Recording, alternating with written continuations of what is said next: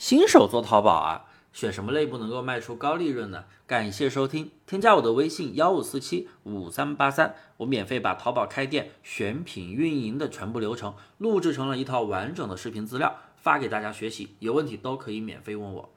既然是高利润的商品，那一定是溢价率高的类目。那其实只有非标品类目才容易有溢价空间，标品除非你有自己的供应链渠道，否则啊，真的很难有。比较大的溢价空间，我先说说标品百货类目。毕竟很多人一开店就觉得百货好做，觉得价格低，容易出单，退货又少。但是百货标品类目真的难有高利润，只能靠走量。比如马上国庆节了，一些出游的商品肯定会特别好卖啊。我举个例子，比如一款跟出游相关的蓝海产品——高速尿袋，哎，就是在高速路上如果。啊，人有三急，然后就是 可以装那个 尿的袋子，一般这个产品的价格是十几块，能够买四个。价格这么透明的情况下，你选过来，你卖个三十多块钱、四十多块钱，不会有人买吧？价格摆在那里，即使质量再好一点，稍微大一点的，也就二十多块四个，是不是？你卖的贵了，没人买的。再说说宜家水杯，一个杯子啊，十块钱，线上和商场可能都是十块钱的一个标价。你觉得你卖二十块钱还会有人买吗？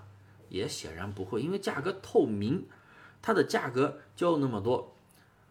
这种产品它不会有人去超常规的价格去购买的，除非他瞎了。这种产品你只能靠低价走量才有销路。什么意思呢？就是你要卖的比市场价稍微便宜，你才容易卖出去。但是你要比市场价卖的稍微便宜，你必须要有更低的货源价格才行。所以说这种情况只能吃供应链，你自己有供应链，你就能拿到足够低的价格，你就有销路。然后人家又有更低的供应链，然后就陷入了无限的价格循环。你打得过人家吗？我们本身就是新手朋友，很多新手朋友是不是？新手朋友起步没有供应链的。好，我再说说非标品，比如服饰、鞋包、童装四件套，还有家居建材等等。像服饰、鞋包、童装，你可以在淘宝看看，很多一样的款能卖出不同的价格。比如一件大衣有卖九百的，也有卖六百的，还有卖两三百的，甚至都用一样的图，而且都有不同程度的销量。因为不同的人有不同的消费水平。当然了，两三百的质量跟九百的肯定是不一样的，但是六百跟九百的就难说了，有可能是一样，也有可能不一样。看发货地，如果是一样的，产地一样，图片质量分析描述都差不多。一般都差不多，就是那个价位相近，差的不是很多的，所以价格的溢价空间是不是就出来了？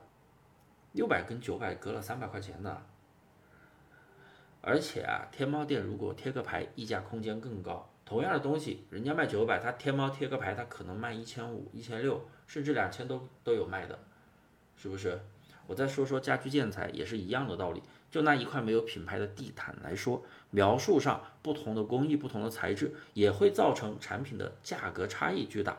还有 LED 灯带，如果不看品牌的情况下，相同的灯珠数，价格差异也是非常大的。因为这些非标品通过不同的材质、不同的工艺，甚至它的一些优点，它稍微放大一下，它就能有不错的溢价。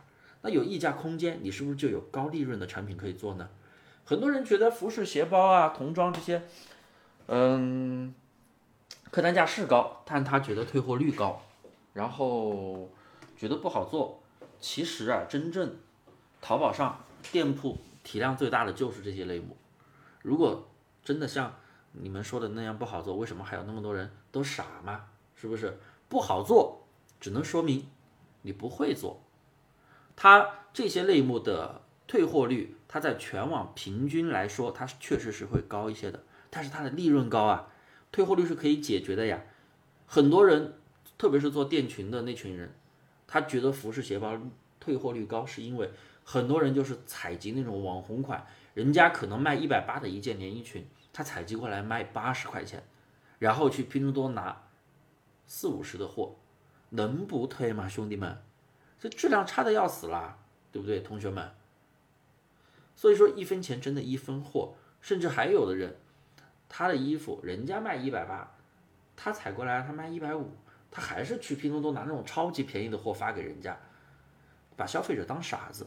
消费者不会是傻子，十块钱的消费者不会不会是傻子，一百的、一万的都不会是傻子。东西不符合产品的价格，他就会得退。所以说，你拿货为了追求高利润，你退货率不百分百，那都难说了，对不对？一百卖一百多，拿几十的东西给人家，利润接近百分之百以上的利润，消费者真的都不傻。所以说，任何类目，不管说什么退货率高也好，退货率低也好，看你自己的操作。当然了，我前面说百货类目利润少，不是说所有的利润都少，也会有一些蓝海类目或者说一些小类目利润会高。但是作为新手的你，你找得到吗？你找不到的。那只有老司机人家能找得到，而且人家早就介入了，是不是？就像服饰鞋包一样。服饰鞋包一样，对他们来说，他们不会做，哎，但是其实对于我们来说，我经常在喜马拉雅分享的一些观点，啊，你只要学会找到溢价空间，学会分析产品的产地质量，你就可以做好。所以任何类目不存在不能做，只是说哪个玩法、哪个思路更适合哪个类目。所以啊，新手做淘宝到底选什么样的类目更容易卖出高价呢？其实就是这些非标品类目，更加的。容易一点，相对而言会简单一点。所以啊，像那种标品类目更适合低价走量。如果有竞争店，你的销量它要超过它就容易起飞。但是人家销量要好几百上千的时候，你拿什么去竞争？难道你人工干预到几百上千的销量？不可能啊，对不对？所以其实前期针对我的淘差价新手学员，我更喜欢让他们去做我推荐的非标品类目。第一，容易选品；第二，溢价空间大，有高的利润；第三，容易出单嘛，对不对？本来前期学淘宝，它是有一到两个月的比较难熬的时期。如果这一到两个月你看不到利润，你熬得过去吗？见不到回报，谁熬得过去啊？是不是？